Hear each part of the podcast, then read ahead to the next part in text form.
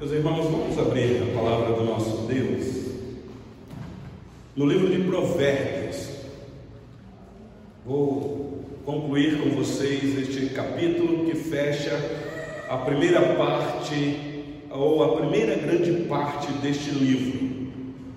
O livro de Provérbios é um livro que tem algumas divisões bem peculiares nós já fizemos aqui uma exposição dos versículos de 1 a 9, e estas exposições, quem tem participado aqui ou visto e ouvido, está é, tá dando para pegar pelo menos blocos de versículos e a gente vai tirando lições, porque parece-me que o autor do livro de Provérbios quis é, juntar os provérbios de Salomão de uma maneira que do capítulo 1 até o capítulo 9 fizesse uma grande introdução do que ele vai dizer em todo o livro. Por que é que eu digo isso? Porque semana que vem, se o Senhor Deus nos permitir, ou quando aqui estivermos, vocês irão perceber que a partir do capítulo 10 a tônica muda. Parece que são versículos isolados. Você lê um versículo que esse um versículo não está em sintonia com o outro, parece que ele está isolado. A, a, do 1 até o 9, não. Do 1 até o 9 está dando para a gente ver blocos e a gente vai tirando lições. Mas isso não significa que não dê para tirarmos lições preciosas do capítulo 10 até o capítulo 25. Porque aí para frente a gente vai ver que a apresentação de Provérbios vai vir de uma outra autoria. Mas todo provérbio é de essência salomônica. Mas nós temos provérbios na autoria de Agur, de, de um rei, um outro rei chamado Lemuel, e nós temos provérbios que foram transcritos por homens do rei Ezequias. E eu estou falando aqui de um período bem posterior à vida de Salomão. Isto talvez mostrando para nós, meus irmãos, que o livro de Provérbios não foi fechado no tempo de Salomão. Foi muito tempo depois. Porque se eu tenho aqui na Bíblia provérbios de homens do rei Ezequias que transcreveram os provérbios de Salomão, então significa que aproximadamente 150 a 200 anos depois então não foi Salomão que compilou todo o livro de Provérbios. Isso é, é necessário a gente ter consciência. Mas isso não quer dizer que os provérbios não sejam na essência de Salomão. E hoje eu quero concluir com vocês então o Provérbios 9, ou capítulo 9. Semana passada eu fiz com vocês aqui uma exposição dos versículos de 1 a 12, mostrando o banquete da sabedoria. A sabedoria apresenta um banquete com vida, muitos para participarem e se deliciarem, porque esse é o caminho de vida. Em contrapartida, nós temos um outro tipo de banquete que também faz convite. E é o que eu quero ver com vocês aqui, a partir do versículo 13. E eu vou pedir ajuda de vocês, mesmo que está gravando, mas pode ser participativo, você pode dar a sua a opinião, perguntar e a gente aqui aprende juntos. Então acompanhe aí por gentileza, Provérbios 9, de 13 a 18. Diz assim a palavra do nosso Senhor: A loucura é mulher apaixonada, é ignorante e não sabe coisa alguma. Assenta-se à porta de sua casa, nas alturas da cidade, toma uma cadeira para dizer aos que passam seguem direito o seu caminho quem é simples, volte para aqui. E aos faltos de senso diz: As águas roubadas são doces, e o pão comido às ocultas é agradável. Eles, porém, não sabem que ali estão os mortos, que os seus convidados estão nas profundezas do inferno. É assim que termina o capítulo 9 de Provérbios.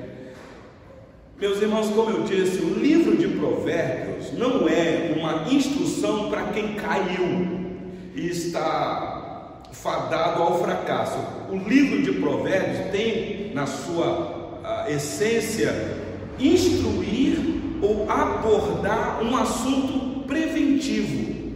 Então é como nós que estamos aqui nesta noite. O assunto hoje é te alertar para você que não caiu nesse nessa sedução. Mas é para mostrar que muitas vezes o nosso caminho é um caminho perigoso. Nós vivemos numa época muito difícil. Então o livro de Provérbios tem na sua essência nos alertar preventivamente para que não caia. É isso que o pai está fazendo com o filho. Meu filho, eu estou te apresentando esse caminho aqui porque existe um outro tipo de caminho que você pode cair. Então eu estou te avisando. Um ditado bem popular aí: quem avisa, amigo é. Então, o que nós vamos ver hoje, meus irmãos, é o convite sedutor da mulher adúltera. É esse, essa apresentação aqui é assustadora, porque o livro de Provérbios apresenta a sabedoria, que já sabemos que é Cristo. Quem tem acompanhado aqui conosco tem visto o esforço nosso, desde o capítulo 1, de falar que aquela sabedoria que é, que é apresentada é Cristo é, é o Redentor, o nosso Salvador, o Messias, o ungido do Senhor, figurado aqui numa mulher, por causa da sabedoria, mas não é feminina, é a sabedoria, a sabedoria que é virtuosa, que quem acha, acha a vida. Quem acha essa sabedoria encontrou provisões, rendimentos, tem, tem amparo, está tá bem cuidado. Mas em contrapartida, nós temos uma outra mulher que também quer apresentar um caminho aparentemente prazeroso, chamar para sentar num banquete, se deliciar, aparentemente você se satisfazer e sentir seguro, mas que o fim é caminho de morte. Nós vamos ver aqui para frente o pai dizendo: Meu filho, há caminho para o homem que parece ser bom porque é, é, é idêntico, é, é, é, muito parecido você tem que ter um discernimento espiritual. Mas o fim é caminho de morte, meu filho, como está sendo apresentado aqui. Isso então é bem significativo para nós, muito significativo. Olha comigo, meus irmãos, o versículo 13. Esta mulher que é apresentada aqui, segundo o escritor, nos mostra que é uma mulher louca, comparada com a mulher adúltera. Quem já acompanhou conosco aqui já viu o alerta que o pai fez com o filho, dizendo: Meu filho, cuidado com a mulher adúltera. É perigoso, mas agora ele vai colocar a mulher adúltera e a mulher louca mesma face. E ela quer desonrar, ela quer trazer desonra. Olha o, o versículo 13: diz assim: ó, A loucura é mulher apaixonada. E, e diz que ela é até ignorante. Ignorante aqui porque ela ignora a, o que a sabedoria não ignorou. Não sei se você lembra da semana passada, a sabedoria apresenta é, é, provisões ela apresenta pão, ela apresenta vinho, ela apresenta o animal que é sacrificado, carne gordurosa. Ela tem um banquete para oferecer. O judeu, quando lê isso aqui, ele sabe o que significa essas figuras. Nós é que não sabemos muito bem. Só que essa mulher aqui não, essa mulher, ela não quer apresentar nada aparentemente atrativo, porque ela é ignorante, ela quer ignorar, ela só quer apresentar um prazer imediato. Por isso que diz aí, é loucura, essa mulher. A paixão está levando essa mulher à loucura. E meus irmãos, é assim mesmo. A, a, a paixão é um estado de sentimento que faz a pessoa não pensar, agir com as emoções, por assim dizer. Ah, se você quiser lembrar, no capítulo 7, olha aí para trás um pouquinho, versículo 11. Pode conferir comigo. Provérbios 7, 11 é dito assim, ou está dito. Está falando da, da mulher que é sedutora, que sai ao encontro para poder pegar alguém no caminho. Ao versículo 11: é apaixonada e inquieta, cujos pés não param em casa. Então já apresentou o perigo dessa mulher, e novamente agora o pai falando com o filho: Meu filho, cuidado, porque essa mulher apaixonada é louca, ela não vai medir esforços, meu filho, para te seduzir. Ah, mulher sedutora, ela tem uma apresentação, ela posta-se em frente à sua casa, é o relato que nós temos aqui, fazendo então desta geografia da casa dela uma armadilha de morte para quem passa.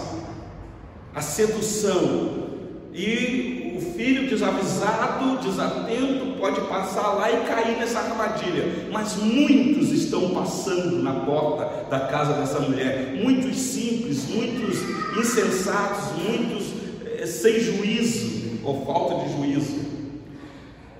E essa mulher não está sentada lá quietinha, não. O texto nos informa que ela está fazendo convite.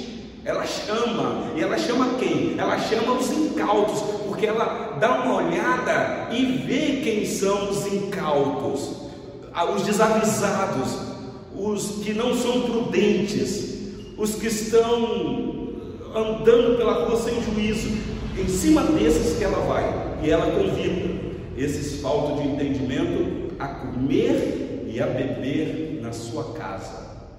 E não são poucos que aceitam. Então ela faz aqui, meus irmãos, uma apologia do pecado, exaltando o adultério. Se você quiser acompanhar comigo, eu li só o versículo 11 do capítulo 7, mas se você voltar lá e dar uma olhadinha no versículo 13 do capítulo 7, olha o que ela diz, o que é apresentado sobre ela. Aproximou-se dele e o beijou e de cara impudente lhe diz: Bom, eu já expliquei isso aqui para vocês em outro vídeo. Depois que ela seduz o menino e beija ele, o beijo aqui é muito significativo. O beijo aqui é uma iniciação para uma autorização que é dada somente no casamento, que é o ato da relação sexual. Mas aqui ela conseguiu o que ela queria, ela já beijou quando ela já beijou, ela já levou o menino para dentro de casa e agora então ela diz, como está aí no, no versículo: Olha, isso tudo aqui é um sacrifício que eu preparei. Ela tira a máscara e a carranca dela aparece. Meus irmãos, o livro de Provérbios, escuta isso aqui que eu vou dizer para vocês. Tem muita gente que acha que o livro de Provérbios foi escrito para criança. Até porque nós temos ensinamentos aqui dos pais para ensinar as crianças. Mas não sei se vocês já perceberam até aqui, a tônica do autor, pelo menos até o capítulo 9, é para gente que tem entendimento, discernimento. Parece-me que o pai está instruindo um filho que não está na tenra idade, é um filho aproximadamente da adolescência para a juventude, que já está tomando as suas decisões na vida. O pai está preocupado com este filho, então ele toma este filho, que para ele é uma criança, e instrui esta criança no caminho que se deve andar. É porque logo a gente se aproxima do livro do Provérbio, a gente acha que são instruções para bebezinho, para criancinha.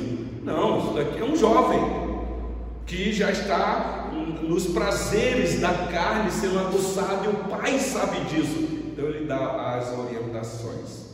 Então volta aí para Provérbios 9 versículo 13 deixou bem claro, o pai dizendo, meu filho, você toma cuidado porque a mulher apaixonada é louca, ela é ignorante e não sabe coisa alguma, ela ignora qualquer conhecimento prévio de sabedoria, ela é contrária à sabedoria. E aí vem o versículo 14 de Provérbios 9. Diz assim: assenta-se à porta de sua casa, nas alturas da cidade, toma uma cadeira. Ah, quem já participou conosco também é, é, de outras exposições, nós vimos que a sabedoria tem a mesma atitude. A sabedoria também se põe à porta, no muro, nas alturas, e ela grita, e ela chama, e ela faz um convite. Só que agora, assustador é que esta mulher louca faz a mesma coisa sei se vocês lembram qual é o significado aqui, meus irmãos, de se assentar-se à porta da casa. O que significa esse assentar-se à porta aqui? Assentar-se à porta e toma uma cadeira. Aqui não tem nada de gentileza, como o reverendo Ludigério ensinou para nós lá no encontro de casais, que os maridos têm que aprender a puxar a cadeira para a esposa, né? É uma atitude gentil, amável. é, ser afago com a esposa. Mas o ponto aqui de puxar a cadeira, meus irmãos, é a postura de alguém que está investido de uma autoridade, um mestre, que vai julgar, ou que vai falar alguma coisa que vai trazer uma sentença. Por exemplo, aqui na nossa devocional nós fizemos a leitura de Mateus capítulo 5, o famoso sermão da montanha, as bem-aventuranças. Vocês lembram como começa o sermão da montanha? Isso. O Senhor Jesus então sobe no monte como se assentasse, porque ele vai proferir palavras de autoridades ali. Ah, é, o Senhor Jesus, quando vai falar sobre os fariseus e os hipócritas, Mateus capítulo 23, diz que lá no templo tinha uma cadeira que os doutores da lei sentavam para ensinar, que o Senhor Jesus diz que é a cadeira de Moisés, e os escribas e fariseus gostavam daquela cadeira, porque quando sentasse ali é o doutor da lei, é diferentemente do nosso costume. Hoje, quando nós vamos pegar o livro da lei para falar dele, ninguém vai ser estranho o pastor dia domingo tirar o público aqui, botar uma cadeira e sentar. Em outros países se fazem isso. Mas a nossa cultura se, se prega sobre os pés. Mas aqui, meus irmãos, essa atitude de sentar é, é, é, de tomar autoridade para si. Ah, o Senhor Jesus, depois de morto e ressuscitado, quando ele sobe aos céus, qual é a informação que nós temos? Que ele está, o que é direito de Deus Pai? Assentado com autoridade, autoridade nos céus e na terra. Só que agora o que nos assusta é que esta mulher que é louca, que é apaixonada, que é ignorante, diz aqui o sábio que ela assenta à porta de sua casa, nas alturas da cidade, e toma uma cadeira. Isso aqui é, é muito significativo atentarmos para isso. Essa sedução aqui, ela tem um juízo para proferir. Ela vai tirar a máscara dela e depois vai proferir qual é de fato o desejo dela. Versículo 15. Para dizer aos que passam e seguem direito ao seu caminho. Ah, para dizer aos que passam aqui. A atitude dela aqui é de uma rainha que está seduzindo, que vai proferir sentenças. Ah, vocês sabem que o, o rei na nação de Israel, é, era, ele tinha no palácio o trono dele. Quando ele atendia os súditos, ele atendia sentado. Essa é a atitude do rei. É, é interessante que nós começamos a fazer a exposição aqui à noite da carta aos Hebreus. E a carta aos Hebreus nos assusta porque nos apresenta o Senhor Jesus como rei e sacerdote ao mesmo tempo. Só que para um judeu isso é, é, confuso, porque a casa do rei ou o palácio é uma coisa e, o sacer, e a, a atitude do sacerdote é outra. Jamais um sacerdote iria sentar ao lado de um rei para conversar. É, é impensável isso. Mas quando o Senhor Jesus é apresentado, é apresentado como um rei que se assenta e ao mesmo tempo como um sacerdote que intercede. Por isso é que ele está no céu intercedendo por nós. Mas essa mulher aqui, ela está assentada para dizer alguma coisa, como uma rainha, como alguém que tem uma autoridade. E ela está atraindo os insensatos. Ela está fazendo um convite, porque ela tem uma refeição para oferecer. E meus irmãos, a informação que nós temos aqui é que essa refeição é uma refeição mortal. Mortal. Olha comigo, volta agora, eu queria ler um bloco com vocês, lá no capítulo 7. Eu estou fazendo esse paralelo porque o pai está sendo repetitivo. O capítulo 7, a partir do versículo 10, diz assim: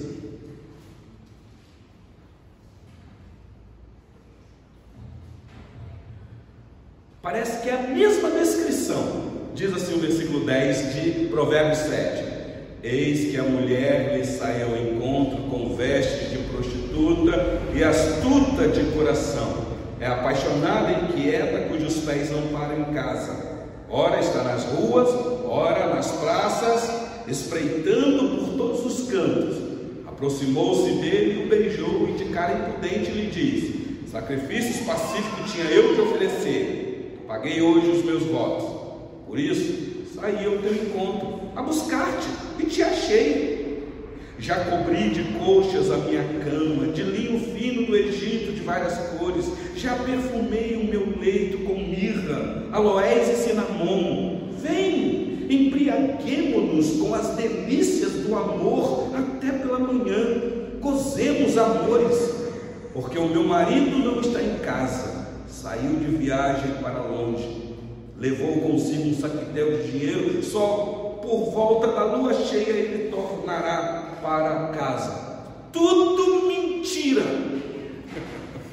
Aqui é uma sedução para enganar. Aqui é um mentiroso, é o pai da mentira, é a sedução perversa.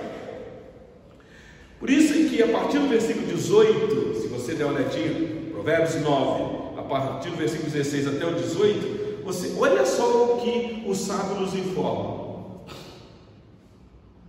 Quem é volte-se para aqui, é, é, o chamado dela, né? E aos falsos de senso diz: as águas roubadas são doces, e o pão comido às ocultas é agradável. Tudo mentira. Como foi mentira lá dizendo que o marido saiu, só volta mais tarde, que o menino podia entrar para a casa dela e, e ali eles deliciarem com o amor? A mesma coisa que ela está falando, uma mentira, um engano muito fatal. Olha, é mais gostoso as águas roubadas, porque elas são doces. E o pão comido às ocultas é agradável. Meus irmãos, isso aqui está tão claro para nós. Isso aqui é tão evidente. As propostas sedutoras desse mundo para nós. Meus irmãos, a gente fica pensando assim: quais são as implicações para nós hoje desta verdade, deste texto santo? O que é que muitas vezes tem nos seduzido nesse mundo e apresentado para a gente aparentemente algo prazeroso, agradável, lucrador, mas que depois, como vai vir o versículo de número 18, é algo que vai trazer dor para nós. Por isso é que Tiago, muita propriedade, quando escreve a sua carta, ele já começa dizendo o seguinte: na tribulação, na dúvida, nos questionamentos, nas dificuldades, peça a Deus sabedoria porque vocês precisarão tomar decisões. Vocês são homens de negócios, vão mexer com dinheiro, talvez falando com um grupo de ricos. Vocês vão ter que ir para uma cidade e lá negociar e lucrar. Então vocês peçam a Deus sabedoria, porque vocês têm que reconhecer que vocês só poderão fazer isso se Deus permitir, porque senão tem uma outra sedução que pode apresentar para vocês um banquete. E que aparentemente vai dar tudo certinho. Ah, meus irmãos, isso daqui é tão evidente na, no meio da política hoje. Não quero entrar nesse menor hoje não, mas é necessário a gente falar porque nós estamos vivendo o espírito da época. Muitos cristãos que entram para a política para, segundo eles, nos representar e que de repente vê um convite, vê um banquete sendo apresentado, aparentemente pão agradável e águas doces, mas que são águas roubadas. Que mentira perversa, que engano fatal. Alguém perguntou assim para mim, pastor, está chegando a época da eleição. O senhor, quando o senhor vai começar a falar de política na igreja? Toda vez que pregar as escrituras, eu estou falando de política, alertando a igreja. Você está aí na, na, sociedade vendo o que está acontecendo. Perguntaram para mim, pastor, qual é a sua posição? A minha posição é que eu sou cristão eu defendo a vida, eu sou a favor daquilo que é certo, eu não sou contra, eu não sou contra a liberação, eu não sou a favor da liberação de coisas que vão destruir a sociedade e por aí vai. Porque eu tenho a Bíblia na minha mão. Eu não sou partidário, mas eu tenho uma convicção bíblica de que eu sei em quem eu posso votar por convicções que a Bíblia me apresenta. É tão claro isso, porque, meus irmãos, a sedução é muito grande, é muito. Aquilo que é roubado na calada da noite vem à tona e em plena luz do dia. Nós estamos vendo isso acontecendo hoje. Gente que tenta, às escondidas, fazer algo que vai trazer benefício próprio mas que daqui a pouco isso tudo vem à tona. O pão que se come às ocultas torna-se escândalo público. Lamentável, meus irmãos. Ainda que nós temos instruções prévias aqui, mas parece-me que o filho desatento não está nem aí. Ele está desavisado. Sim, meu querido irmão João. E, e muitas vezes a gente acha que o louco é que está internado, que toma remédio, mas está bem definido. É. Esses frutos aí, frutos de loucura. Loucuras, loucura. Sensatez. É, com consciência. Com consciência. É loucura. É, meu irmão João, gentileza, meus irmãos, para frente um pouquinho, no capítulo 20, Provérbios 20, olha o que o sábio diz aqui, versículo 17.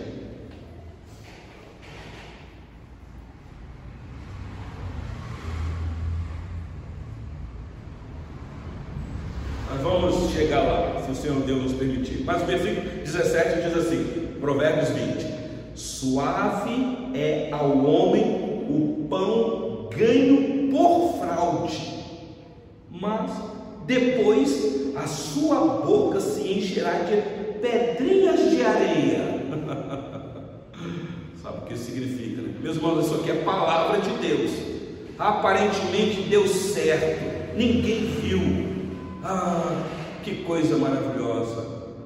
Foi suave, como diz aí o, na gíria, suave na nave, mas depois, meus irmãos, vai vir a turbulência, vai vir o incômodo, diz o sábio.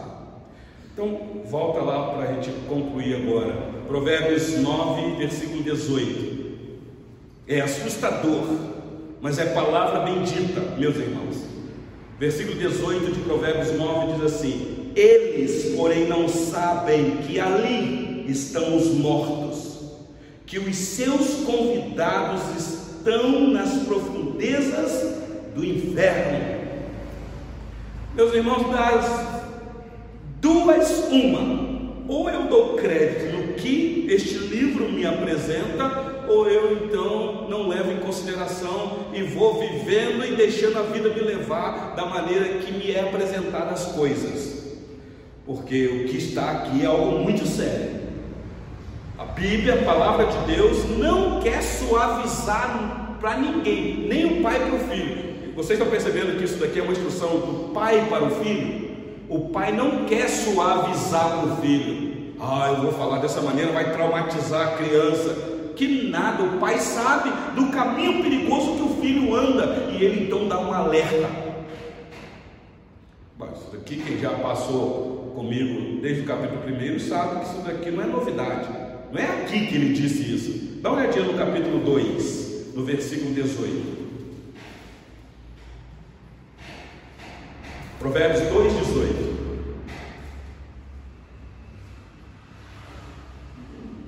Ele diz assim: Porque a sua casa se inclina para a morte, e as suas veredas para o reino das sombras da morte. Então, já no início do livro, já vem apresentando esse caminho que é caminho de morte. Capítulo 7, versículo 27, para frente aí. O, o, capítulo 7 é dramático demais, meus. Quando nós passamos aqui, eu vou ser sincero, quando eu acabei o estudo, fui para casa, eu não dormi sossegado. Eu falei, Senhor do céu. Olha o versículo 27 de Provérbios 7, o último versículo. A sua casa é caminho para a sepultura e desce para as câmaras da morte. Nós somos tão românticos de Provérbios, né? Provérbios, que maravilha, ler palavras de sabedoria. Mas a gente encontra um negócio desse daqui, a gente fica assustado. Há quem toma o livro de Provérbios para poder ler numa sentada durante um mês, quando o mês tem 31 dias, porque são 31 capítulos. E aí então a pessoa diz: Olha, esse mês eu li o livro todo de Provérbios. Parabéns, eu não sou contra isso. Você pode ler, é um capítulo por dia, dá um mês certinho. Mas, meus irmãos, às vezes eu fico pensando: que vale você ler um capítulo por dia se você não tecer nas profundezas dos grandes ensinamentos que esse livro traz? Porque senão você pode passar batido e achar, ó, oh, eu li em um mês o livro de Provérbios. Ok, mas e aí? Mas e aí? Então, preste atenção nesse detalhe aqui. Nós que estamos aqui hoje, nesta noite, eu não sei até quando nós teremos vida, meus irmãos. Eu não sei o que irá suceder amanhã. Cair na lábia da mulher apaixonada pelo pecado é cair numa cova de morte. Atender ao convite dessa mulher é rumar ou seguir rumo para as profundezas do inferno. É o que a Bíblia diz.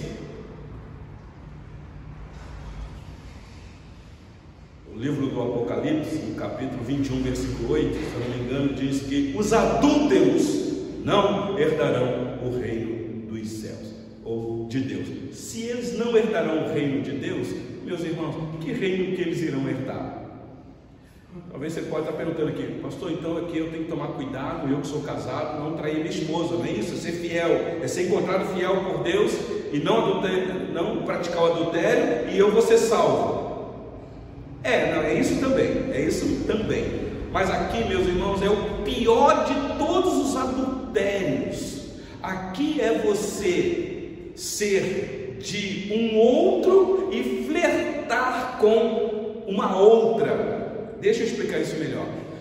Aqui é a igreja que é a noiva, Cristo que é o noivo, e esse relacionamento é um relacionamento de fidelidade, e agora a igreja começa a flertar com o mundo, que é tido como uma outra mulher, uma meretriz. É o amor a este mundo, é, é, é você se tornar amigo do mundo. E o que isso significa tornar amigo do mundo? É você viver nesse mundo e guiado pelo sistema que esse mundo apresenta, porque senão você pode pensar assim, então pastor, é melhor sair do mundo. Não, o Senhor Jesus não disse isso. Ele orou ao Pai dizendo: Pai, não peço que os tires do mundo, mas que os livre do mal. E que mal é esse, meus irmãos? Sim, meu querido irmão.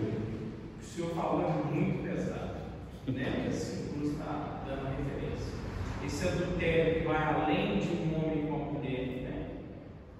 Mas, quando a Bíblia fala que, né, que os, os livros, os pastores serão cobrados, uhum. né, a gente tem que ter essa sensatez. Essa...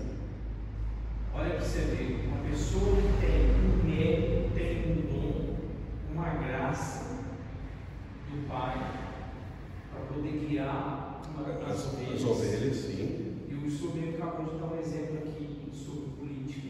Sim, né? sim. Você acaba uhum. Mas pessoas se corrompem, é igual você falou, participa de um reino, mas se quer se sujar em outro. Em outro. É lamentável.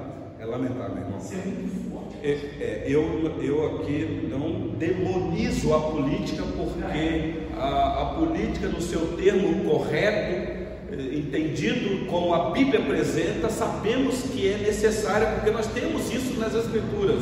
Davi foi um político, Neemias foi um político. Sabemos da atuação daqueles reis que Deus levantou para governar. O problema, meus irmãos, é quando a politicagem entra no meio da, do povo de Deus. Pois é. E aí os interesses são outros. Pergunta que eu faço para encerrar, meus irmãos, e depois, se vocês quiserem também participar, é o que tudo isso aqui tem a ver com a gente. Estou terminando hoje o primeiro bloco, Provérbios de 1 a 9. Você poderia perguntar assim, pastor, do capítulo 1 até o capítulo 9, qual é a tônica? A tônica é busca a sabedoria, siga o caminho da sabedoria. É o pai dizendo, meu filho, cuidado porque você está nesse mundo, este mundo é mau e você pode cair, meu filho. Existe uma sedução que é muito forte, e eu, em outros estudos, disse que a sensação que a gente tem é que aquele pai que está instruindo o filho, e eu penso que é Salomão mesmo, instruindo o seu filho, ele instrui com tantos detalhes, o capítulo 7 mostra isso, ele sabe até as cores da cama da mulher, não é isso que, que nós lemos aqui? começa dizendo que, é, olha só, ela diz assim: ó, já cobri de coxas, no versículo 16 do capítulo 7, já cobri de coxas a minha coxas, a minha cama, de linho fino do Egito. Como que ele sabe disso? Qual, Qual o detalhe? Você vai dizer, não, pastor, ele está debaixo de inspiração. Mas olha só, de várias cores, ele vai dando detalhe. Já perfumei o meu leito com mirra, aloés e cinnamon. Como que o pai dizendo? Eu, eu aromas usados lá naquela coxa, naquela cama. É como que o pai quase dizendo para o filho, meu filho, tome cuidado porque papai caiu nessa lábia. E quando a gente lê a história da vida de Salomão, não dá para ficar muito longe disso daqui não, meus irmãos. Porque o fim dele foi trágico. Só que agora ele está instruindo, meu filho, faça o que eu estou te dizendo e não faça o que eu fiz. É mais ou menos assim. Por que, é que eu digo isso, meus irmãos? Porque nós, pais, às vezes, porque falhamos lá atrás, ficamos constrangidos em ensinar os nossos filhos. De, constrangidos de ensinar a verdade, a falar. Falou assim: olha, papai errou quando fez isso daqui. Isso daqui não é correto. E papai e mamãe colheu frutos amargos aqui. Então, minha filha, meu filho, não façam isso. Não há problema nenhum de você fazer isso. O ruim é quando você fica escondendo, escondendo, escondendo, aí depois o filho descobre. Fala, é mamãe, é papai. Você fica tentando me corrigir nisso, mas e isso? Pronto. Se você tivesse falado, sentado, tivesse sabedoria. Sabe? Exatamente, sabedoria. Não é fácil, meus irmãos, não é, mas é o caminho da vida, é o caminho da verdade, é explicar e dizer, meu filho, por experiência, não faça isso. E aí, pelo menos você fez a sua parte como pai, como mãe. Agora, se o filho quiser trilhar o caminho, ele já sabe o que lhe aguarda lá na frente, porque você avisou.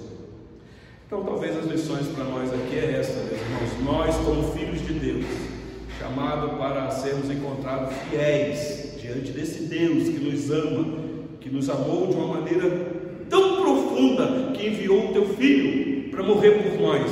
Espera de nós, meus irmãos, retidão, fidelidade, gratidão, amor. Agora pensa, tudo isso que o Senhor Deus fez por nós, de repente nos encontrar nos deliciando com outros prazeres. Pare e pensa. Então, como é que está a sua vida hoje? Como é que estão os teus negócios, as tuas atitudes? Quais são os encantos sedutores que vêm sobre você? Fica esse alerta para nós aqui nesta noite, meus irmãos. Lembrando que o livro de Provérbios tem esta particularidade de te prevenir de cair. A tentação não é pecado. Todos nós somos tentados de várias maneiras. Até o próprio Senhor Jesus foi tentado. Pecado está em cair, em ceder à tentação. Por isso é que nós temos que atentar na oração que o Senhor Jesus nos ensinou. Ore ao Pai, pedindo para que não os deixes cair em tentação, mas que os livre do mal. E assim então, meus irmãos, que Deus nos abençoe. A gente sempre tem tempinho para as perguntas